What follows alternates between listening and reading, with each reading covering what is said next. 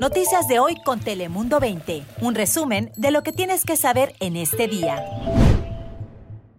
Hola, muy buenos días. Les saluda Lisset López en esta mañana de jueves. ¿Cómo están? Hola, hola, ¿cómo están? Les saluda Cris Cabezas. Muy buenos días. Un gusto saludarlos este jueves, Daniela Guichené. Y vámonos directo a la información, porque después de haber vivido un día histórico ayer en el país, pues seguimos hablando de estas noticias que impactan sobre todo a los hispanos aquí en California, pues ya tenemos al primer senador federal en Washington. Se trata de Alex Padilla, quien juramentó como senador federal por California.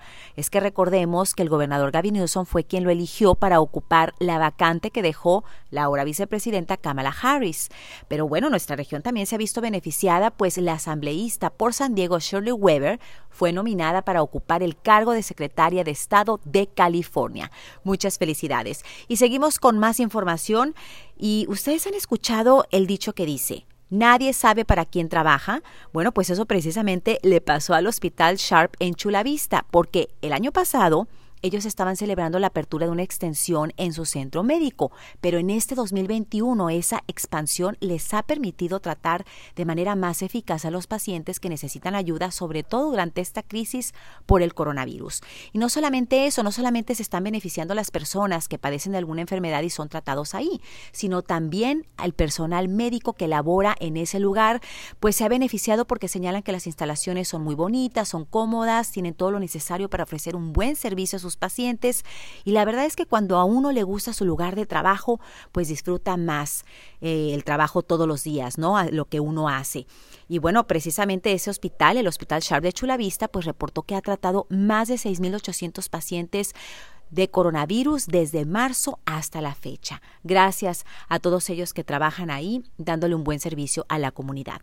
Y ahora pasamos contigo, Daniela, para conocer las temperaturas el día de hoy. Hola Lisette, muy buenos días. Pues ya hoy amanecimos con condiciones más favorables después de los fuertes vientos que tuvimos en días anteriores.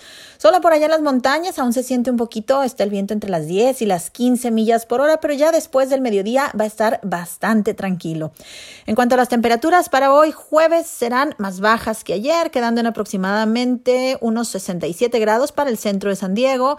En el interior vamos a llegar hasta los bajos 70, al igual que en los desiertos, mientras que en las montañas alcanzarán unos 54 grados. Día parcialmente soleado, así que a disfrutarlo porque a partir de mañana viernes van a bajar aún más las temperaturas y es posible que ya desde las últimas horas de pues este viernes veamos la llegada de la sexta tormenta invernal de la temporada.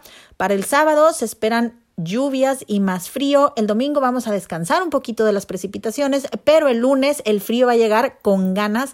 Esperamos aproximadamente unos 20 grados menos de lo que tuvimos el día de ayer.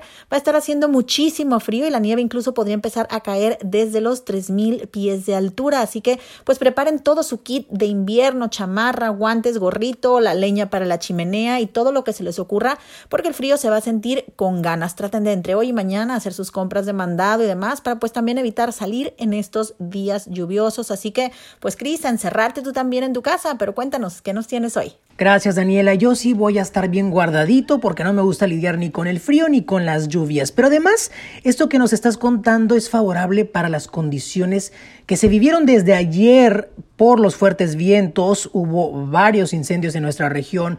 Los más severos fueron en Carlsbad, donde las autoridades se movilizaron al área de Park y Sunny Hill Drive. De hecho, varias familias ahí fueron evacuadas y el fuego consumió más de un acre de terreno.